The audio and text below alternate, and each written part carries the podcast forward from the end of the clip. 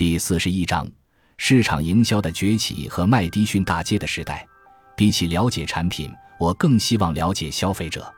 一九三零年，美国印刷者尤默，一位撰稿人总结二十世纪以来的市场发展、生产消费关系的变迁。当然，不只是象牙塔里学者们急趋的理论设想，在现实的经济生活里，为了吸引消费，生产商可谓不遗余力。《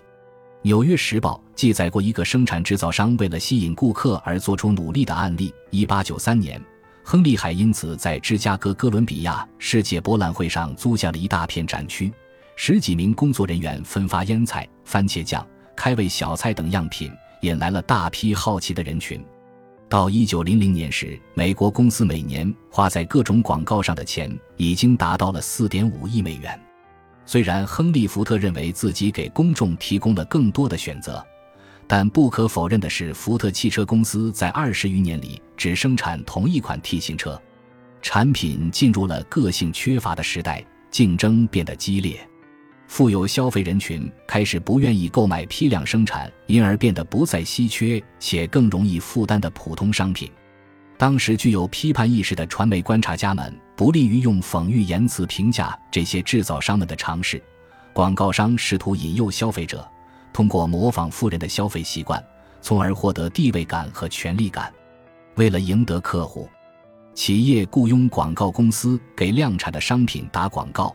从而将量产商品笼上独特的面纱。广告营销界大亨们趁机贩卖自己的独特主张。努力使消费者相信，两种在技术上相同的产品，A 品牌要比 B 品牌好。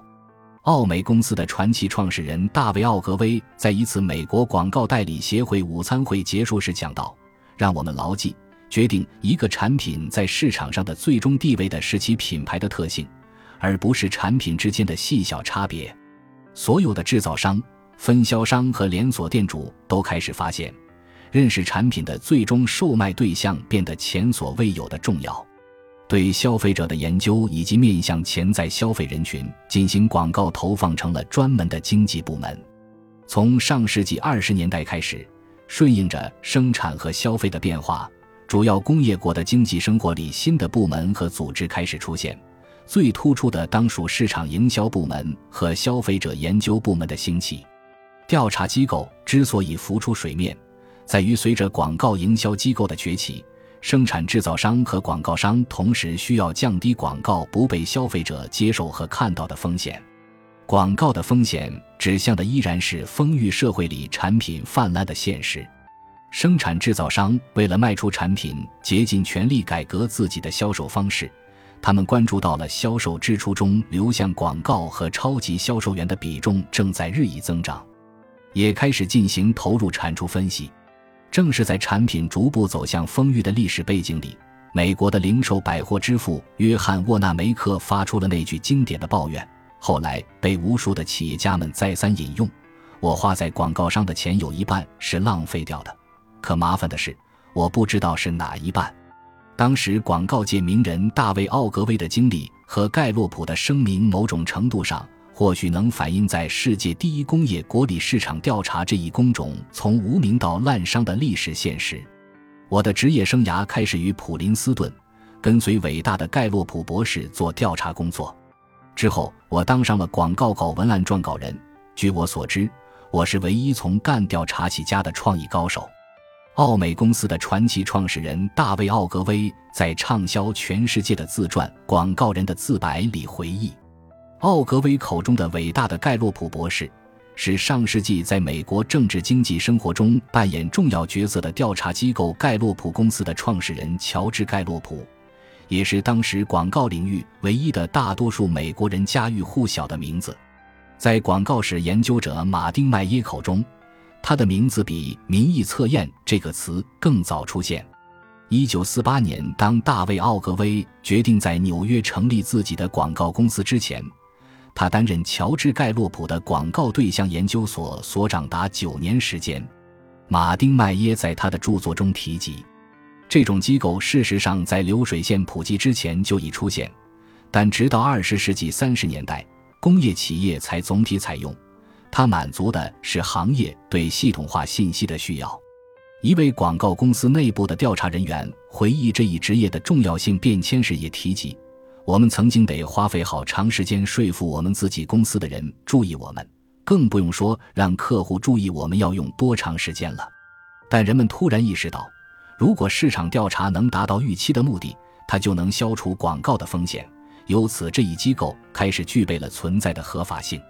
当时主流媒体报道的一些数字也佐证了调查机构在提高广告营销精准性上的作用。一九二八年七月八日，《纽约时报》的一篇报道称，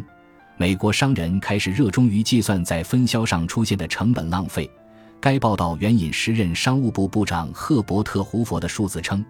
每年因营销效率低下而打了水漂的资金高达八十亿美元。巨大的浪费带来了调查机构与生产制造商关系的变化，从无人问津到流行意识。市场调查机构与制造企业关系的转变，在于企业的营销风险和商业环境发生了变化。各式各样的市场营销及调研机构深入挖掘消费者的偏好及其需求，服务于生产制造商。前文提及的《纽约时报》报道里提到过这类机构的发展盛况。拥有十五种技术杂志的麦格劳希尔出版公司组建了一支市场顾问团队，为其广告客户提供诸如市场环境和怎样用尽可能小的支出换取最大数量购买者的建议。出版公司对各城市购买力进行了统计研究，包括零售店、银行、汽车、电灯等诸多市场指数。美国商务部也通过全美范围内的营销手段做了一些开创性工作。他跟踪那些如何让销售更有效率的公司数量。一九二八年，这些公司的数量达到了令人啧舌的五百四十四家。服务于生产制造商的市场营销机构、调查机构崛起最直观的证据，当属一条位于纽约的街道命运发生的变化——麦迪逊大道。由于这一时期的社会需求，开始形成了以广告和传播为主的产业集群。这条路也从纽约的一条以美国总统命名的普通街道变身为广告人的圣殿。在麦迪逊大道附近有两个美国最大的广播电视网，云集了几乎所有主要杂志的广告销售办事处及世界知名的时尚杂志编辑部。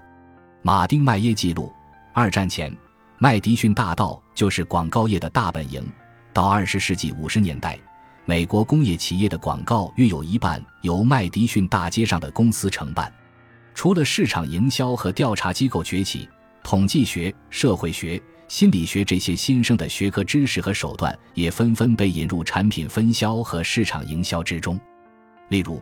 乔治·盖洛普在成立自己的调查机构前参与过的广告公司杨罗毕凯公司和当时的另一家广告公司麦肯艾瑞克森都有自己的市场研究部门。每个部门有两千五百多名全职或兼职采访员。麦肯艾瑞克森公司也是第一家认真做动机研究的广告公司，致力于将临床精神病学技术应用于市场营销问题。可以说，规模化生产让批量分销成为必不可少之物；规模化生产也让营销成为一门科学；规模化生产还让调查机构和市场与消费者研究风靡一时。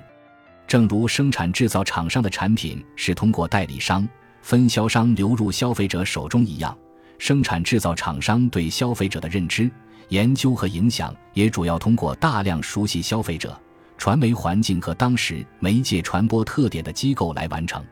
这是前信息时代，生产是对消费环节意识和偏好捕捉的最直接手段。